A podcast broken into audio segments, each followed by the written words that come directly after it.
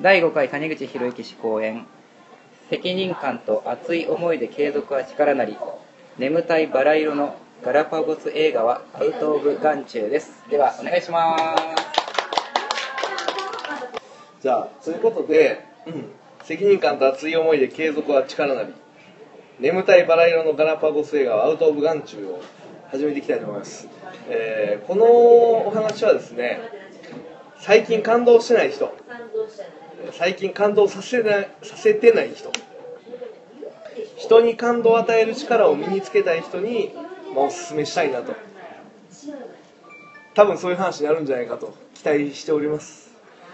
えーまずねその継続は力なりっていう清水さんがね、はい。あの出してくれたんですけどその力っていうのはねいろんな力がありますよね。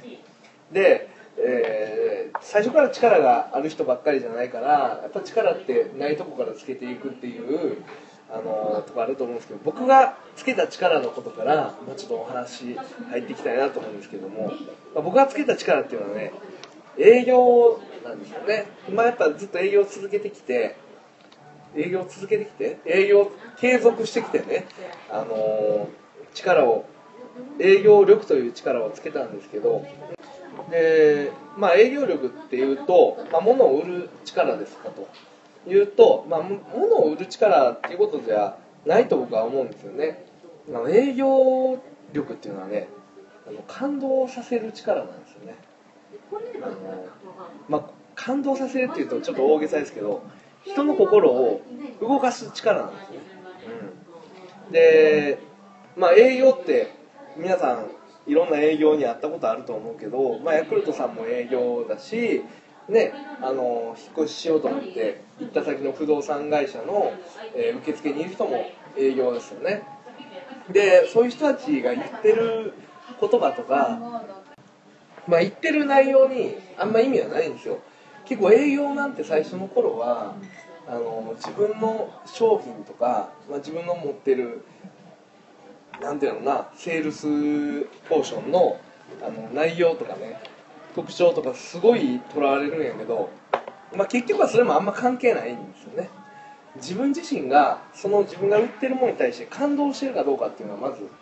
すごく大事で例えばまどか先生やったら自分で絵描いてるんでね。でその絵で、まあ、食っていきたいわけですね。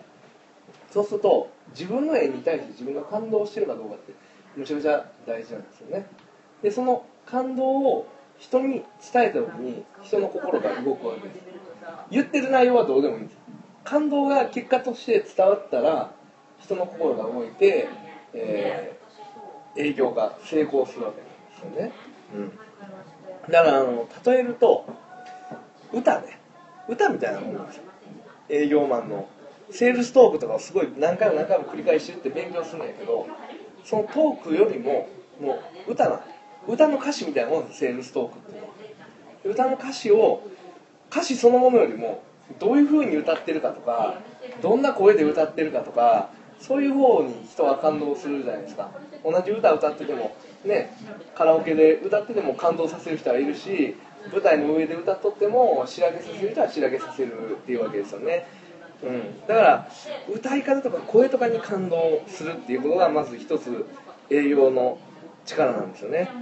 うん。まあ、パフォーマンスで心を動かすっていう力が、まあ、営業力であると。で、まあ、心が動くっていう前に耳がまず開くんですよね。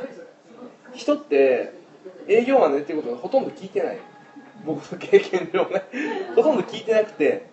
なんか気になるっていうことがピコンってあったらその瞬間にねこあの耳がピコンって開くのね。耳が開いた瞬間にこうちょっと言葉が聞こえてくるようになると。でその言葉が聞こえてきてあいいねいいねってなってくると心が開いてくると、まあ、最終的には財布が開くと。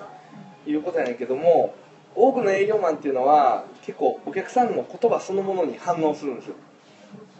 私はこうだからとかこう思ってるからとかそういうのに反応しててそれに対して反論していくんですよね。それは関係ない。あのこっちの言ってる言葉も関係なければお客さんの言ってる言葉はあんま関係ないんですね。お客さんが言いたいのはあんま買いたいと思ってない、まあ、私っていうことぐらいなんですよ。そのいろんな言葉に乗せて言ってるけど。それをあの言葉に反応して気持ちに反応できてない状態っていうのがあるわけなんですよね、うん、でそういうことをだんだん、えー、1日300件とかねあの回ったりとかしながらそれを2年半かあのフルコミッションといって自分が売った分しか金にならないっていう過酷な条件の中やったんですね毎日2年半。あの土日もなしで。でその中でだんだんあ分かってくるんですね。気持ちやんやなと。結局気持ちが動かないと絶対買わないんだな。言葉とか関係ないし商品も関係ないなっていうとこは分かってくるんですよ。でまあその2年半を過ごしたおかげで僕はあの東京のリクルートっていう会社で、えー、営業成績日本一とかに行ったわけなんですけどもあのそういうね僕にもねあのこんな時代があったんですね。もうその時代を名付けて眠たいバラ色生活時代と呼びたいなんですけど、はい、眠たいバラ色生活時代にはどんな時代かっていうとね僕大学卒業するでしょ。ニートだったの今で言う。その時ニートって言葉なかったけどニートただのニートじゃなくてもうね紐彼女の。うん。紐だったんですよね。それもね1年半ぐらい紐やったんちゃうかな。もうお世話になりました本当に。その当時の彼女にはねほんまにお世話になりましたね。あのでね紐時代ってすごい生活してるあのさっきこかりがね眠い眠いっていうのは俺すごいわかんの。その当時の俺はもう朝とにかく起きれないっていうか起きないんですよ。大体ね昼12時ぐらいに「笑っていいとも」をテレビつけてぼんやりしながらテレビつけて「笑っていいとも」の声を聞きながらだんだん目覚めていくんですよ。笑っていいともが終わる頃になんか目が覚めてくるんですよね。ででも笑っていいとも終わるでしょ。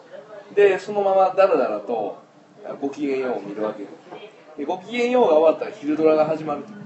昼ドラ30分のやつが2つあってその昼ドラ30分のやつが2つ終わった後にフジテレビの一挙3話放送とかそういうのやってるあの昔のドラマね「愛という名のもとに一挙3話放送とか言ってだから4日見ればあの1本 全部見れるみたいな感じでその一挙3話放送とかを見たらあの夕方のニュースが始まってるんですよ。でえー、夕方やと思って一日終わったみたいなそんな生活を悲しいことにしてたんですよね。しかもそれがね22とか23とかですよね。もったいねえなと思うんですけど終わりながら。してましたね。で終わったとか思うじゃないですか夕方。でもこんな俺の青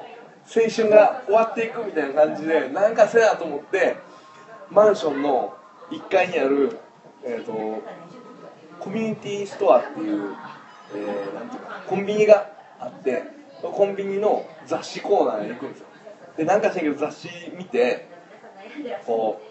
当時はね窪塚洋介がすごい売れてたんですよね。俳優では。で窪塚洋介の特集とか見てクソ窪塚とか思ってもうどこの誰でもないくせにクソ窪塚は俺だってなお前と今すぐ変わったとしたらお前ぐらいのことはできんのじゃとか思いながらこうやって見てで雑誌見るのにも飽きてまた部屋に帰ってゲームを始めるんですよ。ゲームを始めて、まあ、彼女と帰ってくるじゃないですか。彼女が帰ってきてももうか顔も向けずに「おかえり」とか言ってもうひたすらゲームで彼女が紐のくせに家事しないのね。ご飯作ってくれて出してくれる出してくれてそれを食ってでまあ喋って。で彼女はもう明日早いから寝るじゃないですか。僕はまだゲームをやってるんですよ。でもう朝5時ぐらいに力尽きて寝るんですよ。で気づいたらもう彼女は仕事行ってるのにいない。で僕は笑っていた見ながらまた起きてって気づいたら夕方みたいな。そんなね聞いてるだけでだるくなるようなそんな生活してたんですよ。本当に本当に病気やったというか悲惨やったなと思うんですね。そのその僕があのその時はねあの、まあ、昼夜も逆転してたしあの性的放獣と言いまして性的にもねすごいだらしない生活を送ったんですよね。彼女がいたにもかかわらず。もうあけすけに言うんですけど皆さんのためになればと思い恥ずかしいことも言いますがいや本当にねもうボロボロだったんですよね、うん、でもまあそんな時代もね後から考えたら勉強にはなってるんですよ。おナンパとか女の子引っ掛けたりとかしたのも、まあ、後々営業力として 開花していくんですよね。後々ね、うん、であとはその時代は好き放題やってるように見えたと思う。誰から見ても。お前好きなことやってんなって。何の心配もなく彼女に食わしてもらって。好きなこと言ってで食わしてもらってもかかわらず偉そうなんです彼女。最悪や。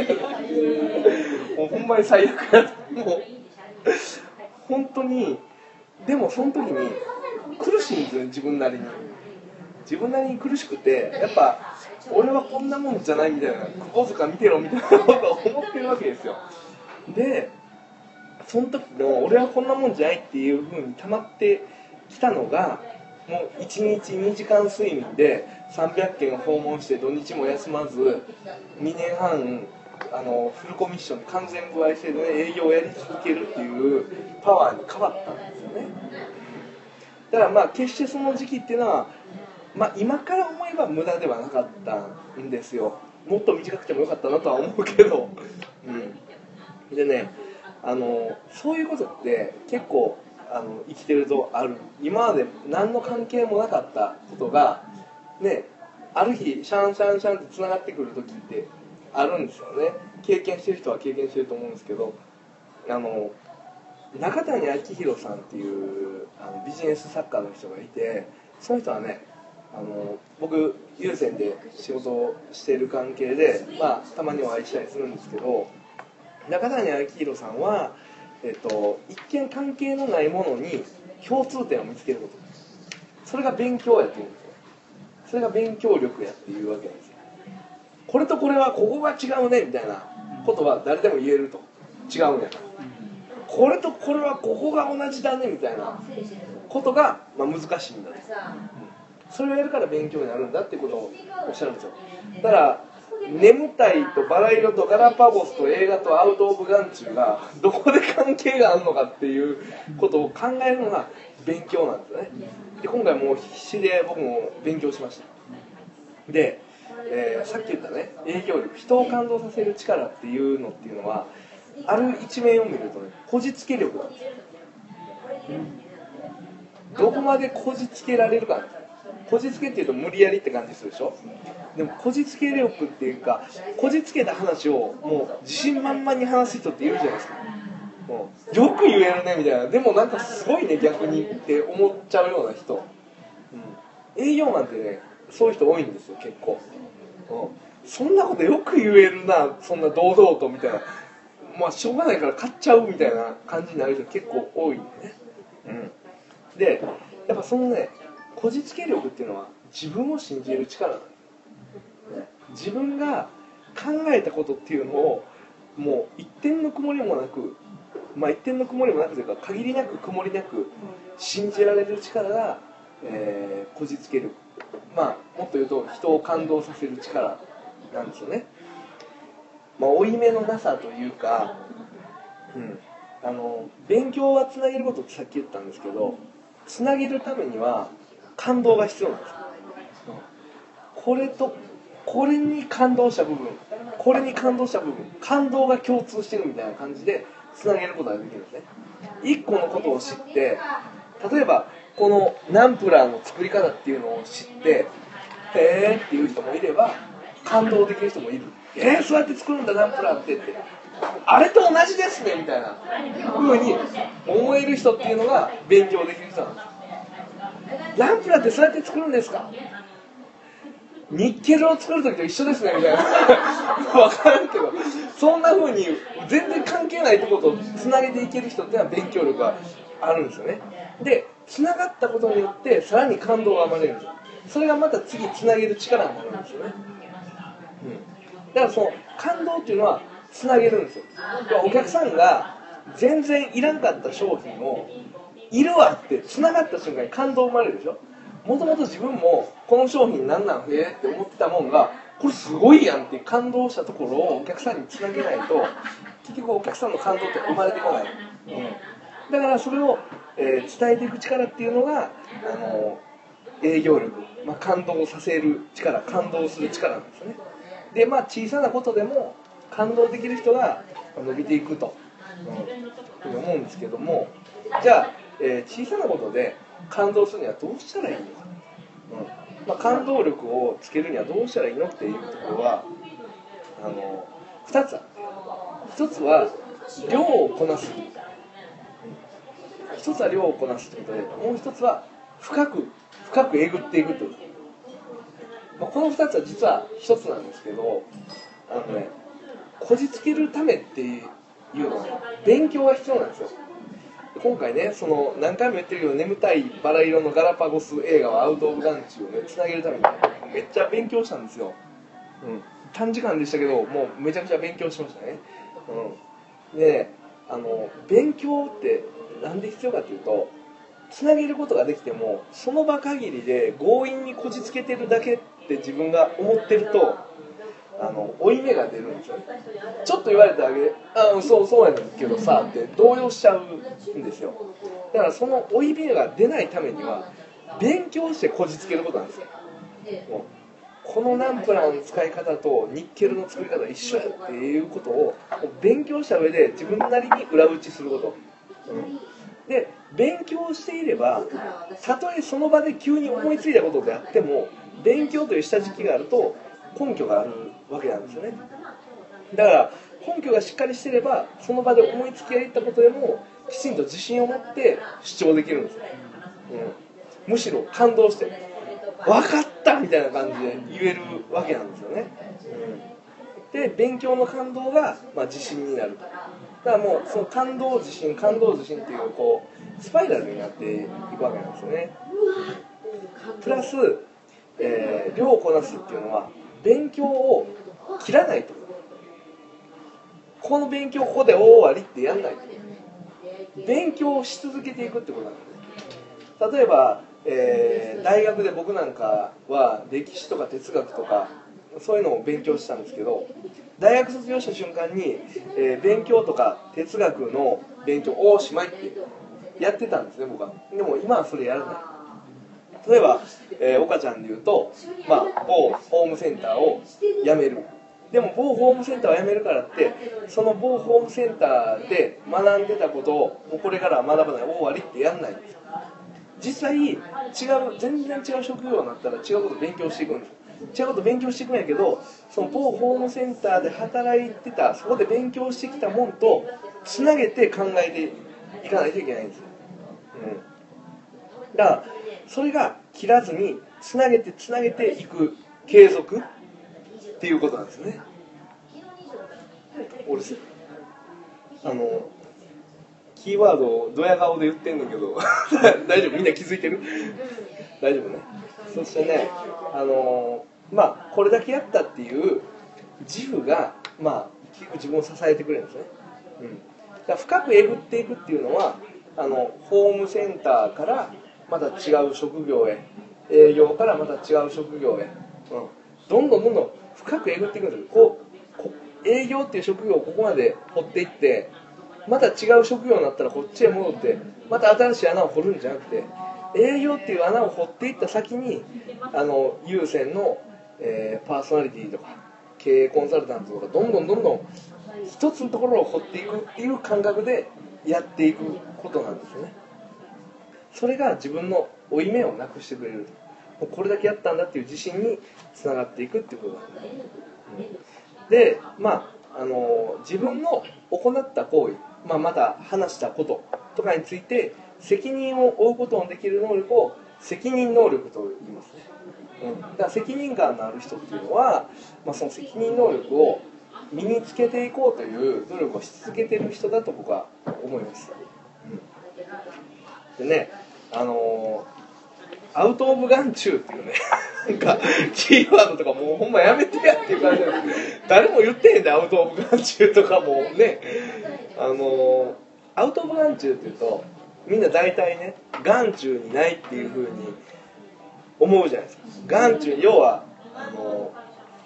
なんていうのしょうもないもんっていうか相手にならないみたいな風な解釈をすると思うんですね。でも今回この話をするにあたってその解釈以外のものはないかとは僕は考えるわけなんですよ。でやっぱアウト・オブ・眼中っていうのはもう目に入ってこないもんですよね。まあ逆の話すると見えてないもん自分が、うん、自分が見えてないものを見るっていうことが継続の力になるんですよ。さっきまで言ってきたじゃあどう継続していくのかっていう話。それをアウト・オブ・眼中のものに目を向けるっていうことが、まあ、すごく大事だなと、うん、でねさっきも言ったけど、まあ、営業っていうのはねあの見えないものを見る力っていうのがもう絶対に必要なんですよ。営業って見えないプレッシャーで結構潰れていくんですよ、うん、で見えないものを見れるようにしないとモチベーション保てない職業なんですね、うん、で営業にとって必要なのはえっとね見えないものを見えるようにしていく能力なんですよ見えないものを見れる人っていうのはねどんないいことがあるかっていうと行動量を稼げる。行動量が上がる。もう一つはモチベーションが上がる。あのそのためにどんなことをすればいいかってことだね。まあどうしても昨日もね僕のところに一人相談に来たんですよね。営業やる気がせえへんと。うちの売ってる商品はもう本当にクズみたいな詐欺みたいな商品やしそれを売ってる上司とかも尊敬できませんみたいなことを僕にそんあの相談してきた子がいたんですよね。でその子に僕はこういう話をしたんですよ。あのお前は自分がオンリーワンの存在でありたいっていうことを普段から言ってるよねと、うん、オンリーワンよりナンバーワンやで。僕は話してるんですね。オンリーワンね君はそのままで素晴らしいなんてことはもう当たり前なんや。分かりきってることでそんなことはお前が知っとけばいいねん、うん、どうしてお前がそれでグラグラね、オンリーワンオンリーワン言うてるお前が自分のオンリーワンを疑ってんのかっていうとナンバーワン目指してないからや、ナンバーワンになってる人が現実目の前にいるのにもかかわらずその人のことを尊敬できないだとかこんな商品はクソだとか言いながらナンバーワンを目指さない理由を自分の中で作ってるから。だからお前は自分がオンリーワンであることを確信できない。ナンバーワンを一回目指せって言いましナンバーワンを目指さないとオンリーワンになれない。ナンバーワンの目指し方っていうのはどうしても同じにしようと思っても変わってきちゃうから、うん、そこはオンリーワンやねん、うん、ただもう目指してるもんもちゃいますしえー、やり方も何もちゃいますみたいなのはオンリーワンとは言わんねやと、うん、そういう話をしていったんですね。そしたらその子はこういうこと言ったんですじゃあそのプライドというかモチベーションってどっから湧いてくるんですか。僕はもうまるでやる気が湧かないんです。っていうふうに言っていた。だからそれはお前が見えないものを見えるようにした方がいいと、うん、で見えないものを見えるようにするっていうのは例えばね行動量自分の行動量やったことを記録していくことが大事だと。あの実際にあの営業で出る成果そのものよりも行動量の方が大事なんですね実は、うん、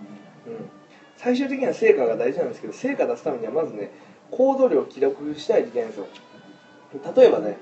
僕の行動量の記録ってこんな感じなんですよね。僕の手帳、うん、これ見何書いてるかとかほとんど覚えてないんですよ。一個一個見てもあんま思い出せないんだけどこんだけ書き込んでたらやってるねっていう感じになるんですよ。これこれなんかはやってない感じでも普通の人にしたらだいぶ書き込んでる方やと思うけどねやってるねっていうこういう行動量を記録していくことによってモチベーションって上がんねんと俺こんだけ今週やったっていうのが分かるから行動量を記録しろでねもう一つはあの自分が持ってる顧客のリストっていうのがあるんです顧客のリストっていうのを進化させ続けろ、うん、進化させ続けるっていうのは顧客リストって大体みんなあのエクセルとかで1人1行みたいな感じなんですけど、まあ、僕は大体1人につき3分の1ページは最低でも使った方がいいと思う。できれば1ページとか2ページとか使った方がいいと思うんですけどその顧客リストと別にあの優先順位をリスト化するんですねでそれ何がいいかっていうと顧客と例えば会ってこの人とこんな話できたとかこういうこと言ってくれたとかこういうこと言われたとかっていうのでもう毎週毎週ね優先順位って変動してるんですよ。オリコンランキングみたいに、うん、そのオリコンランキングを自分で作っとったら何ができるかっていうと自分の中の段取りができるんですよ。自分の中の段取りってなかなか見えてこない。誰に行くかとか。営業なんて気が重い時って本当にどこに何を言いに行っても断られるとかなんか 悪いこと言われるみたいなイメージしかなくて行動できないんですよ。でもそこでやっぱ段取りを自分でつけてあげることによってできるんですよね。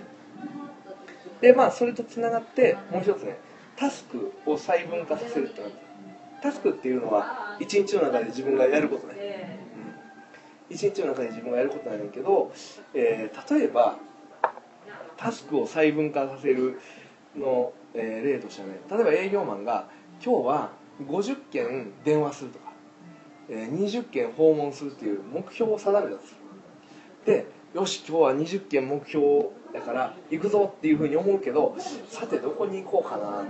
って思う。さてどこに電話かけようかなって迷っちゃう。その時にタスクが大雑把すぎる。50件訪問とか20件電話とかいうのは、うん、だもっと細かくしてあの例えば20件訪問するんであれば訪問先20件を上げること、うん、訪問先20件を上げるためには訪問先20件を選ぶこと。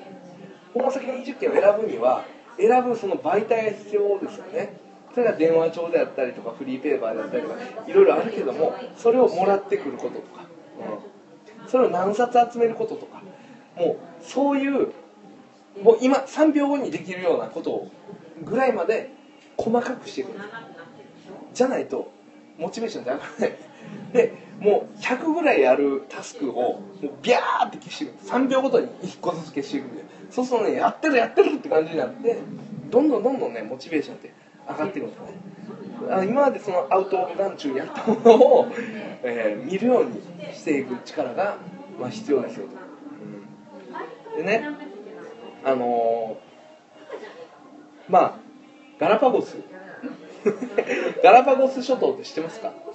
うん、ガラパゴスにもねあのいろんな解釈があるわけなんですよ。これはね俺のオリジナル解釈じゃないかなと思うんですけどね。ガラパゴス諸島ってあの人間に発見されたのは1535年とされてるんですよね、うん、でスペイン人のねフレイ・トマス・デ・ベルランガ。フレイ・トマス・デ・ベルランガさんっていう人がえー、まあ、インカ帝国をスペインが、えー、占領したからそこにキリスト教を広めに行くために、まあえー、向かってたんですよ船で。その途中に太平洋大陸に沿って南下してる時に西に流れていく海流に捉えられて偶然に発見したのがガラパゴス諸島なんです。このね偶然に発見っていうのが、まあ、まさにガラパゴスなんですよね。あのこのベルランガさんは、まあ、キリスト教を広めると伝道師をやってたわけですよね。で一つの道をうわーって突き進んでたわけじゃないですか。もう占領者ばっかの国に行くなんて結構リスク高いですよね。どんなんかわからんし、うん、そこに広めたいって思いでわーって行くわけですよね。でその途中に、まあ、流されてしまうと。漂流しちゃったんですよね、うん、であの僕自身もまあ、漂流人生というか 漂流してきたんですよね。あの営業を、まあ、訪問販売やってきてその後リクルートに入ってナンバーワンになったけど心の病気になって、うん、薬4種類とか噛み砕いて飲みながら もう営業回ったりしたんですよ。でそんな中で、まあ、僕はあの営業をある日もう心がバチンと切れてやめちゃったんですよね。やめてそして偶然あの映画映画ね。ガラパゴス映画ね、えー、映画のねプロデューサーと出会いそっからボランティアスタッフになったんですよ映画の。で今までリクルートで、えーまたその前の訪問販売で培ってきた営業力を生かしてもうむちゃくちゃ映画のプロモーション頑張ったんですよ。映画のプロモーション頑張っていくうちに僕のことを支持してくれる人がすごい増えてじゃあお前映画武田鉄矢さんと一緒に主役やるよっていう風になって僕は映画俳優になったんですよ。思いっきりドリフトしたんですよダーッとガラパゴスへ。でねこれをね僕の、あのーリクルートのはるか先輩でお会いしたことないんですけど田中和彦さんっていう人が本に出してて「断らない人はなぜか仕事がうまくいく」っていう本を出してるんですよね、うん、でこの田中和彦さん曰く、えー流されろ若いやつはもっと流されろと。で流されない限り新しい場所には行けないというわけです。この何ですか？ベルランガさんが流されて新しい場所へ行ったようにね。流されないと新しい場所に行けないと。で今の人は自分を大切にしすぎて流されることができないと、うん、いうことを言ったんですね。で僕があの映画で共演したその武田鉄矢さんもあの役作りっていう言葉があるじゃないですか。俳優には。役作りってまあ僕は今まで、えーこの一つの映画の役があってその映画の役ってどんな気持ちなんやろうとかどんな人なんやろうとかでこう言われたらどういう風な表情で返すかそんなの考えるのが役作りやと思ってたんですで武田さんの言う役作りは全然違くてどんな役でも断らない。もうとにかくあの引き受けると。で武田鉄矢さんは自分が言いたいセリフ自分の一番かっこいい服、えー自分が見せたいポーズとか表情とかそういうのに当てはまる役を求めてる俳優のもとには役は絶対回ってこない。武田鉄矢さんがあのほら、えー101回目のプロポーズ。あれでもうあのドラマ嫌で嫌でしょうがなかった。あのプロデューサーにねあなたと浅野敦子さんのギャップが面白いからあなたを採用したの。要はもう浅野敦子さんに明らかに釣り合ってない、えーダメ男としてあなたを採用したんですよってことを監督とかに言われてうわーって思ってでセリフが一個一個臭すぎると。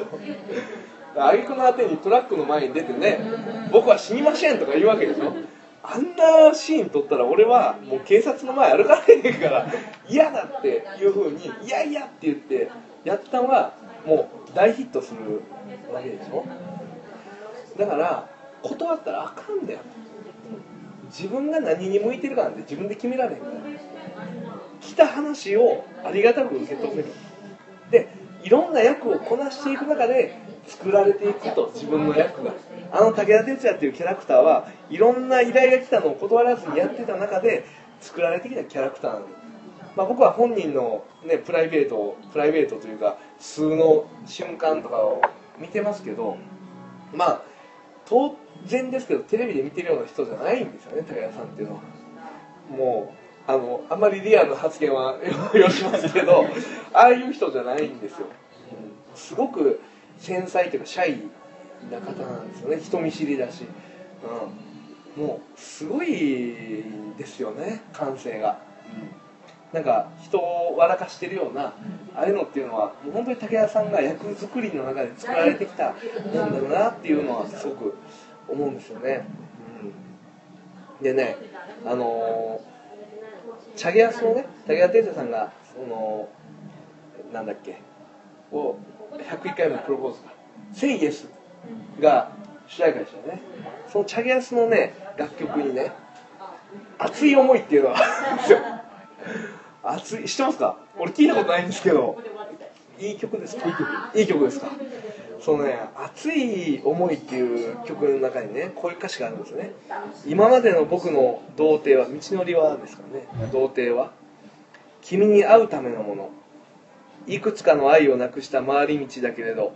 君は白い風の中で僕を迎えてくれた。穏やかな日に包まれて明日への扉開こうと、うん、でこれはまさに今までも僕の童貞は君に会うためのもの。いくつかの愛をなくした回り道だけれどって。いうのはまさにドリフトのことを言ってるんだね、うん。今までの道のりっていうのはまあ一本突き進んできたわけじゃないですか。でいろいろ失敗したけれども最終的にはここに行き着くためだったんだっていうことが分かるわけなんですよね、うん、ドリフトした結果に。で結局まあ回り道をしてこそその道のりっていうのは確信できる道のりの途中で確信を持てなくても、まあ、それはいいんだということなんですね。要は大切なことは勉強を継続し続けていくことだと、